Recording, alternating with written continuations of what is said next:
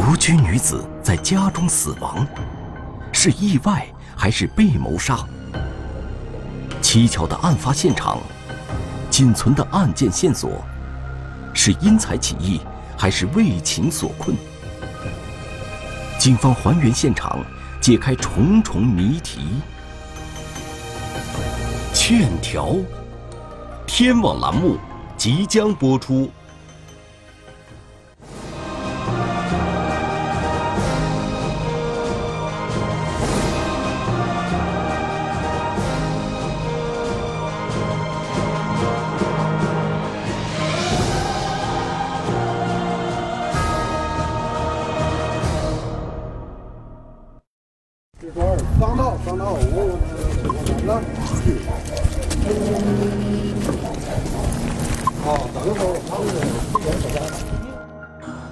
十一号上午的九点十分，我接到一个女同志的报警电话。接到电话之后，我这个女的，呃，报警说她小姑子，呃，已经几天没见面了，呃，可能在屋里，好像要发生意外。我接到这电话之后，感到很惊讶，因为现在农村的案件，呃，很复杂。我进来时候没有。这个大门锁。嗯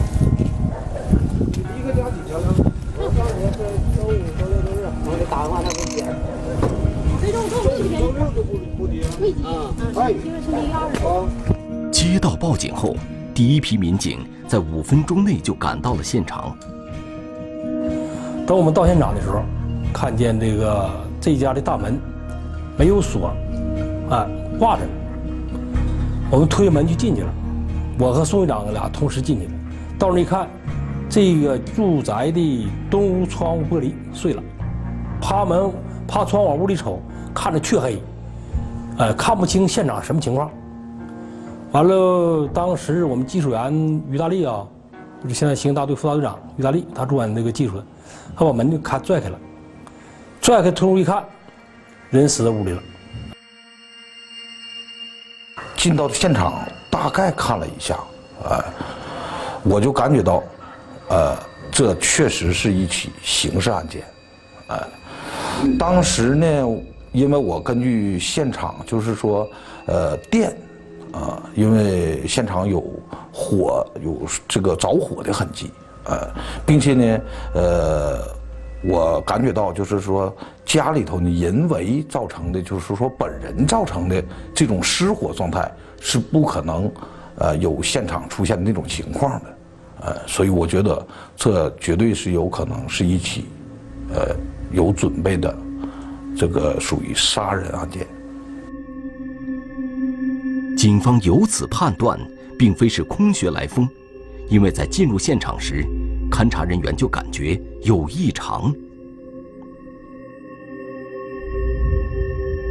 真的，主要是你看这几个屋的门窗，门窗没有，没有窗户，门窗咋样？都没有。他这个门，他不说小孩回来不小孩说这个门没锁，这个门锁不锁？这门没锁。这个门没锁呀？啊，你看开了。这个门没锁。门窗啥都没动，窗户没动，门窗没有，没有没动了。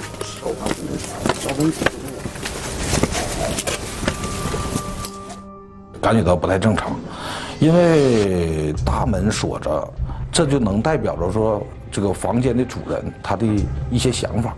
那既然大门锁了，而屋门又没锁，是不是？尤其呢，房主人呢还是个女人。呃，经过我们了解啊，他离婚多年，应该是，呃，属于独居的一种状态。啊，他儿子因为在街里头寄宿，呃，学习，就是这么个状态，我们就感觉到很异常。一个离异独居的女人在家休息，照理说里外屋的房门都应该锁得很牢靠，而这个现场却与正常情况有所区别。是他忘了，还是有意为之的呢？再一个就是为什么说怀疑他是这个刑事案件呢？就是因为你说他要是失火了，失火了呢，他也有可能到地上，因为人呢在被烧有痛觉的时候，他有可能翻滚，或者是这个求生的欲望让他去爬向门口，这种可能也有。但是我们感觉到他没有痕迹存在啊，并且这个人呢是仰面躺在了门口啊，并且火势还不大。然而，这些仅仅是侦查人员的推测，技术人员需要在现场找到更多确凿的证据来证明这起案件的性质。这确定不了他是被杀的。后期正常现场勘查，勘查到他东屋，东屋是他的卧室，东侧卧室地上呢，就是呃见有一具不完整、就不规范的一个一个这个这个尸体。呃，尸体身上呢，见有那个那个被动过的迹象，也有附着物。当时我就跟那个局长说：“我说，如果要是非正常死亡的话，就是一个人一一个人想死的情况下，不会这样的，因为你只有就是细致的勘察现场，才能确定。”这起案件是不是他杀？你要不然的话，正常的或者是侦查员也好，还是说，呃，别的部门到这一瞅，说你这怎么能反映出来说是说有打斗啊？或者是你怎么能知道说是是几个人呢？这样，嗯。目前，警方仅仅是怀疑，这有可能是一起刑事案件，最终还是需要证据来说话。现场勘查对于案件呢，不管是命案还是什么，都非常重要。因为犯罪分子啊作案呢，肯定会留下一些蛛丝马迹，蛛丝马迹。只要把现场勘查好，提取到非常重要的这个物证，物证，对于这个破案、对于定案都是非常关键。随着勘查的一步步深入，一些不寻常的痕迹物证开始显现。比正常来讲的话，就是说，呃，技术员应该对尸体体表做体表检查，把这个尸体是上边的一个粉尘、粉尘物弄掉的，弄掉以后，发现这个尸体的下身是赤裸的，没有穿衣服，赤裸。死亡女子孟某为什么下身赤裸？三月份，三月份应该在我们东北这个环境下，应该是穿着毛衣毛裤这种这种状态。种种疑点让警方越来越觉得这个案件不一般。当时不明确，嗯，就是案件因为初步的现场勘查和后续的包括尸检情况啊。呃，得进行综合分析，包括你比如说居住环境啊，包括是否有侵入啊状态呀，呃，这些东西都得进行综合分析。要解开这些疑点，需要警方继续寻找新的线索。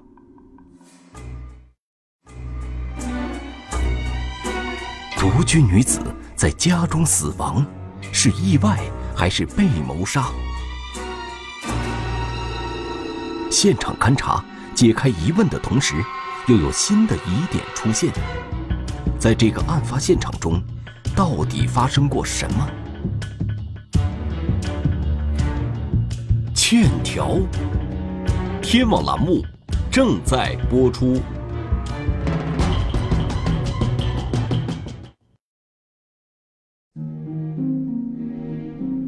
二零一七年三月二十一日。吉林省四平市辽河农垦管理区，一位离异多年且独居的女子在家中死亡。警方通过现场勘查，初步判断这是一起刑事案，可现场发现的证据又不足以完全证明警方的推断。第一批进入现场勘查的是当地警方的技术人员，所有侦查员都在等待着现场勘查反馈出的最有价值的信息。勘察他的那个尸体的东侧有一个办公桌，桌上见有很多的粉尘。柜门上桌子的下边有一个小柜，柜门上见有喷溅血迹。正常时候，他的那个喷溅血的高度和他自己就是说摔的，他的那个血的高度它不一样。另外，他的很就是喷喷溅项，它它这个方向它也不一样。在屋内的衣架下，技术人员还发现了一双很特别的鞋，因为地上有血迹，正常情况下鞋底应该有血迹，可警方发现血迹居然附着在了鞋的侧面。这证明鞋曾经是倒在地面上的，就肯定不是正常的。这是一个疑点，和他这个喷溅血也是有个也是疑点。完了，在桌子的下方啊，有有盆儿，就是他那个盆儿吧，不是说正常摆放的那个位置，就是类似于厮打的过程中把这个盆儿碰到的，或或者是。特意的就一推或者是踢，把这盆踢到里边，或者是推到里边去。就是这个盆子，呃，还有这里边还有个卡盒，这卡盒上也有血，这个柜门上有有几点点状的血，这都做过一实验，这都是。勘察完地面之后，技术人员在屋内的炕上也发现了不寻常的痕迹，因为他的那个呃粉尘物啊。把他这炕熏显的全是呃粉尘，就是不细致看的话，你看不出来。后来用我们那个搜索灯，发现这炕顶上有这个有拖拉的，有拖拉的这个这个这个这个血迹。现在这个炕上，炕上这个现在能看见这个是拖拉的血迹，这个咱顶上有灰，都擦了，擦了有没擦也擦不清，包括这都是血，这底下这这是。就是拖拉形成的，就这一处。完了，这儿应该是在这里下来了。现在看应该实时还应该得看看实时。看那块怎么形成的？那个是不是往下来的时候？他这块儿吧，这块儿我怀疑这个这块儿吧，哈，应该是不是纯血，应该是血水。它这个应该是有盆水洒洒了。要不它不可能形成那么大量。勘察进行到这里的时候，技术人员的心里已经有了一个明确的判断，就是这三，就是这几处疑点。那么我们和我们那个几个技术员共同分析，这个屋内就有打斗过的痕迹。正常死亡的话。不可能有炕上有有拖拉的那种痕迹，他也不可能厮打，说这个水盆能推到桌子底下，这不可能形成那样，因为他死死者的这个位置和他的这个方向，不会能形不会形成，就是说这种东西。现场发现的所有痕迹物证，正好可以解释死者身上伤口的形成原因。他的头部和他面部有多处伤口，啊，多伤口。那么，呃，咱们就是认为这肯定是厮打形成，就是打击，就打击，打击形成。呃，因为尸体已经就是说被动过，所以就是说要让让我们看，就让技术员来看的话，这个呃伤口肯定是用钝器。用钝器打，能形成这种情况。这样一来，警方就能合理推断出，为什么在死者身下发现了带血的桌腿儿，而桌子面儿却在另一个房间。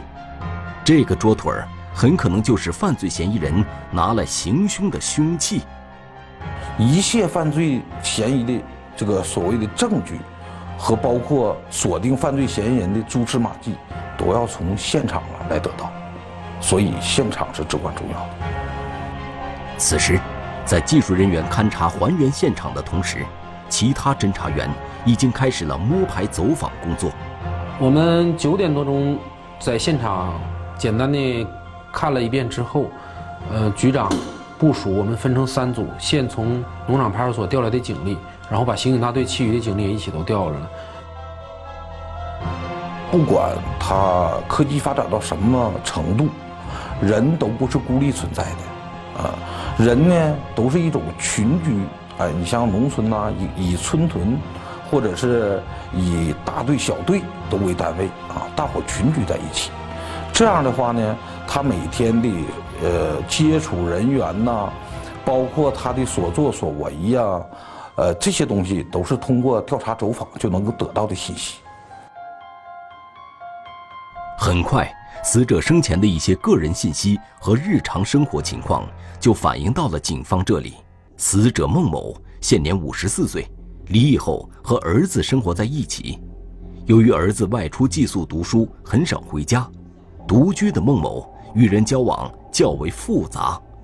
一个村子六十三户居民，我们分成了三组，全部走访一遍，就是每家每户都有不同的反应，但是有一个。呃，共同的说法就是，他们家的平时生活挺杂乱，经常有男性过来帮着干活了、送东西了啊。他的亲属啊，就是介绍说他离婚以后啊，呃，找了很多，可以说就是有的呢，呃，他也不知道是哪儿的，有的有可能是我们镇上的，也有可能是周边邻近的呃这个村屯的。呃，他说的是处对象，处了不少对象，啊，但是，呃，据我们了解，应该不是这样，应该是这个女同志啊，她呢，呃，接触关系比较复杂，啊。通过走访，一个熟悉死者孟某的人反映出一个很重要的情况。他说这个女人生活呀特别仔细，啊。他就是有三百块钱就得存到银行里，手里头就是从来，呃，不留有大量的现金，并且他说他这些年手里头能有，估计有四五十万的样子，啊，所以我们就考虑这个女人有那么多的钱，但是呢，经过现场勘查，我们又没发现她有银行卡呀，身上大量的现金呢，那么她的钱呢？那这起案子能不能是因为钱而引发的呢？这还有啥翻动啥看？现在翻动吧，他这个原来这个位置吧，有一个这女的常拿的一个包，据说这个包里头有两张银行卡，包没了，包在，但是卡没了，包括身份证也没有。包是开启状态是关？呃，外边的拉链是拉开的，但是里边有一个。就带那个夹层那样的吗？有个拉链没关好。我们过去下来我还是有东西。嗯，没有什么东西。多大包？呃，正包，一个拎包，女士拎包。那他家属不过去了吗？结合现场死者下身赤裸的情况，有的侦查员提出了不同的侦查方向。就是根据死者的一招情况，我们就发现说，如果真是单纯的为了抢劫、图财害命，那么死者为什么会光着身子？那么还是，呃，说图财的同时，又把他强奸了，是不是这样？呃，当时我们对这个情况也进行了细致的分析。而案发地所处的地理位置。给警方办案也带来了不小的难度，就是因为他所处的特殊地理位置，啊，交界，并且呢人员流动性大，啊，所以可以说我们这个地方，呃，再一个呢就是当地都做买卖的人比较多，生活呢比较富裕，所以外来流窜作案的就相对比较多。在案情分析会上，办案民警根据现场勘查以及摸排走访的信息反复讨论，不断提出案件存在的其他可能。什么问题呢？现在同志们要要要弄清呢，就犯罪分子是合法侵入，就正常的敲门进去的，还是人家这个门没锁他溜进去？我们就是结合大门上锁，而屋门没锁，女人呢，是呃身体是赤裸这种状态，不能反映出很可能是熟人，非常近的人，是不是？他是是他这，你反过来就是穿上的裤子了啊，穿的裤子这没穿，你上面穿到底是怎么回事？女人呢身上就只有面部有一些这个表皮伤，而她的身上却都是完好的，这说明什么？这说明他在这个脱光衣服这个过程当中，没有被这个应该是说主动脱光衣服的，啊，就是这种状态。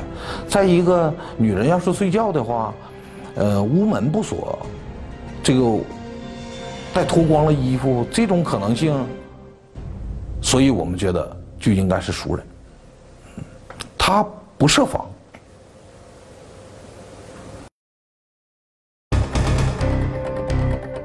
独居女子在家中被人谋害，是情杀还是谋财害命？当警方揭开死亡谜团后，一段模糊的监控视频让犯罪嫌疑人浮出水面。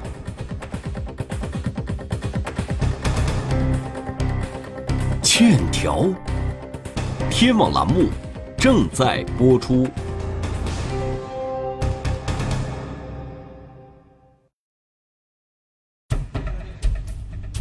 警方通过对现场勘查以及摸排走访的情况进行综合分析，认为孟某的遇害熟人作案的可能性较大。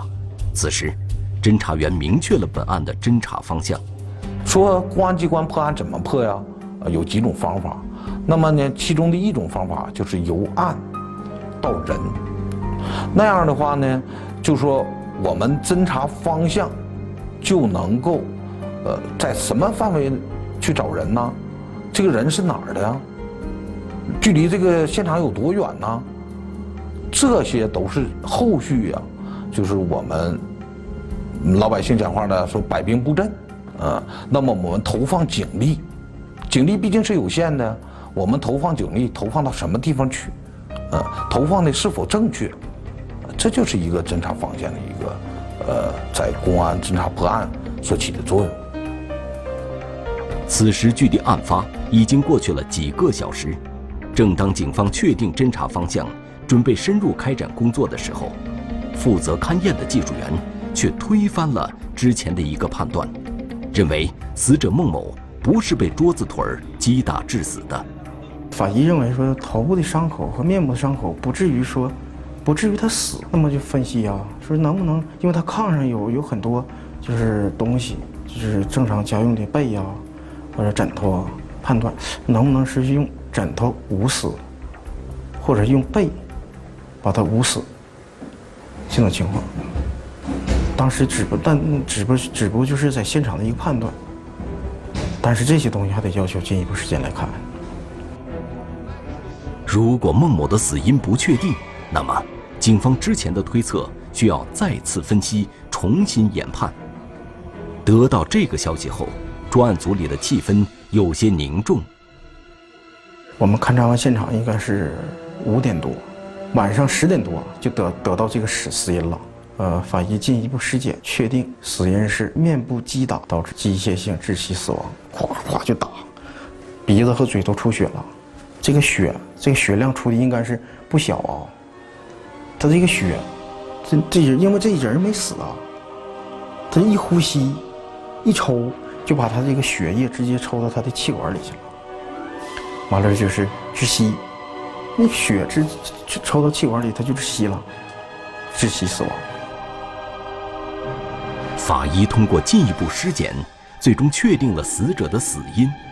办案民警再结合现场痕迹物证，还得出一个推断：通过现场勘查来看，不是说有预谋的，或者事先准备好，说非得要把他整死，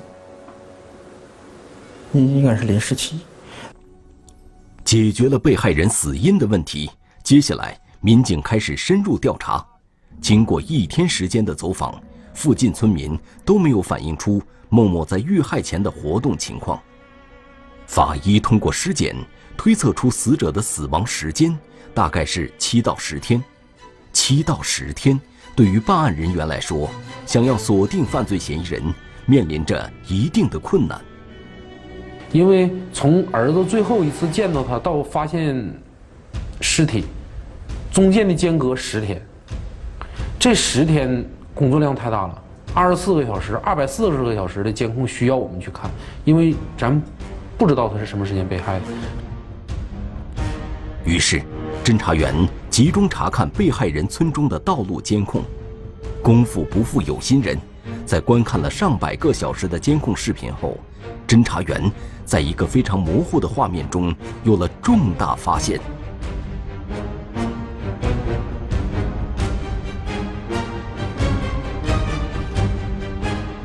就发现了，嗯，村西头这个村长家赵大鹏这个监控，在十三号的凌晨三点钟左右，有一个人影跑过去了，挺兴奋的，因为起码半夜在农村往出跑人，这个过程是非常特殊的，啊，如果说不是嫌疑人，还能是谁？所以说，我们初步确定这个死亡时间肯定是在十三号的凌晨三点之前。如果人不死了，嫌疑人不会跑。在案发现场，警方提取到死者孟某的手机，因为损坏无法开机。在经过维修后，侦查员终于掌握到死者生前的联络信息。三月十二号的九点钟以后。这个手机就再没有打出去的电话，侦查们就发现十二号这个节点和十三号的凌晨，这个区间应该是案发的时间。所以说，呃，从现场提取回手机，咱们看着他通话的时间，还有就是最主要的就是这个人影，对咱们这个案件锁定他的死亡时间还是非常有效的。在确认案发时间后，警方加大了排查力度。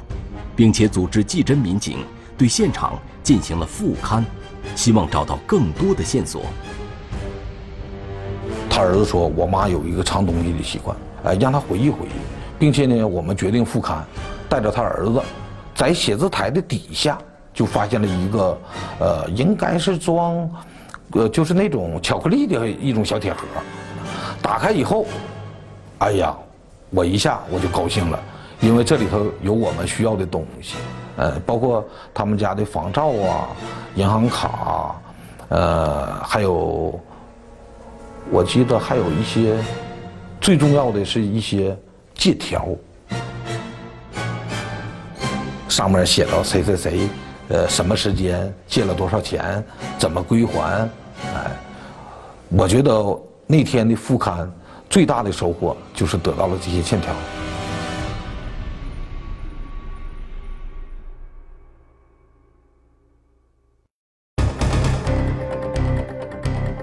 女子被人谋害在家中，铁盒里的借条引起了警方的注意。钱财纠纷中掺杂着情感纠葛，是什么让犯罪嫌疑人一意孤行？欠条，天网栏目正在播出。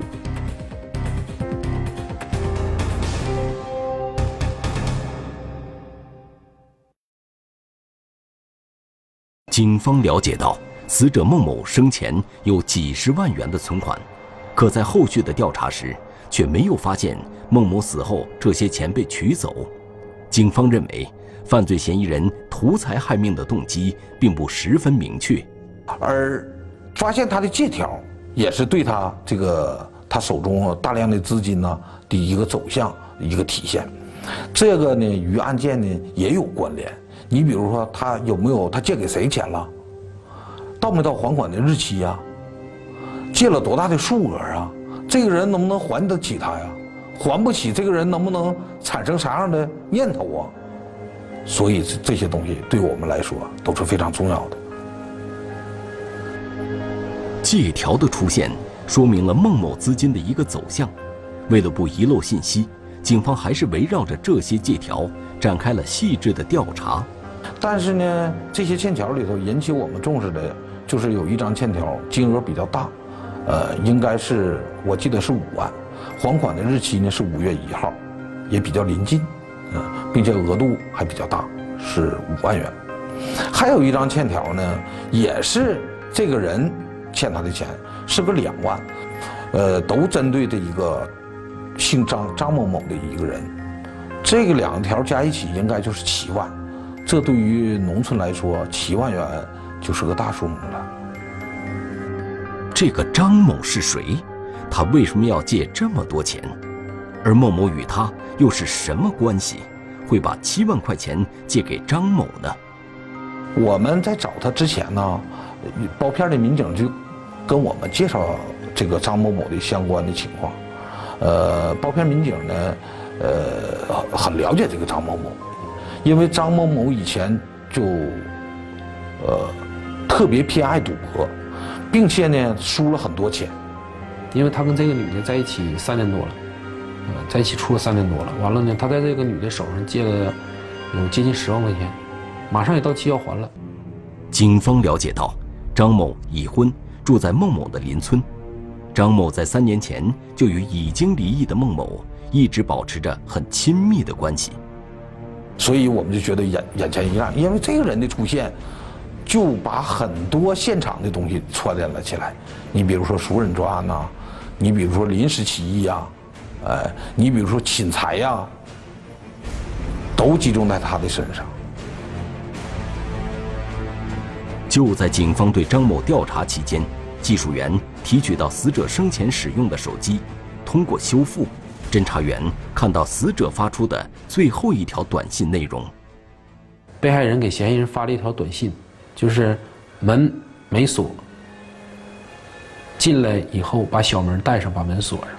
呃，所以就我们一看啊，他外面大门锁了，而屋里的门，这个这个房门没锁，哎，也符合他短信的这个内容所吩咐的，说他应该是吩咐就是大门我没锁，你进来以后把大门锁上，啊，就是这么个这么个含义，嗯，所以就确定他是最后接触这个死者的人。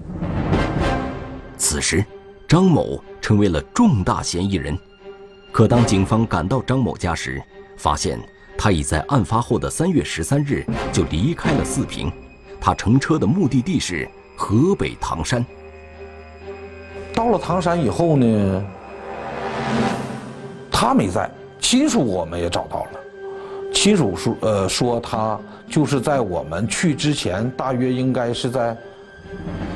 四五个小时之前离开的，嗯，并且呢，他随身携带的东西还都放到这个亲属家了，没带走，给我们感觉到说这个人既然到这儿了，东西也不拿，突然离开，我们就觉得这里头应该有问题，他是不是知道什么了？警方调查发现，张某的突然离开是在亲属的帮助下出逃的，能躲过警方的抓捕。也是得到了亲属的通风报信，呃，送他从家送他走的儿子，还有这个在河北唐山容留他暂住的弟弟，都采取了刑事强制措施，以这个呃窝藏包庇罪，涉嫌窝藏包庇罪采取了强制措施。警方通过其他家属给外逃的张某做工作，在强大的法律震慑下，张某最终选择投案自首。据犯罪嫌疑人张某交代，他与孟某是情人关系，因爱好赌博，把从孟某那里借的钱全部输光了。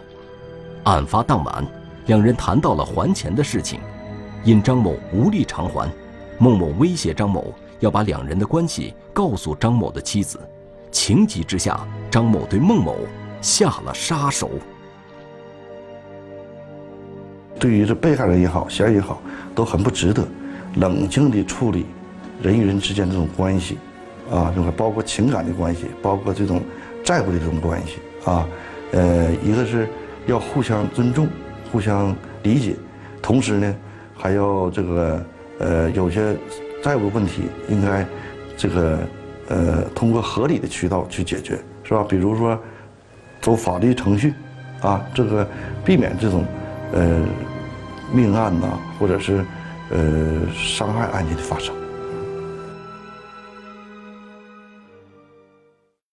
中华人民共和国公安部 A 级通缉令：李胜，男，一九九零年十二月十二日出生，户籍地山西省襄垣县古韩镇南麻池巷九号，身份证号码幺四零四二三一九九零幺二幺二零零七六。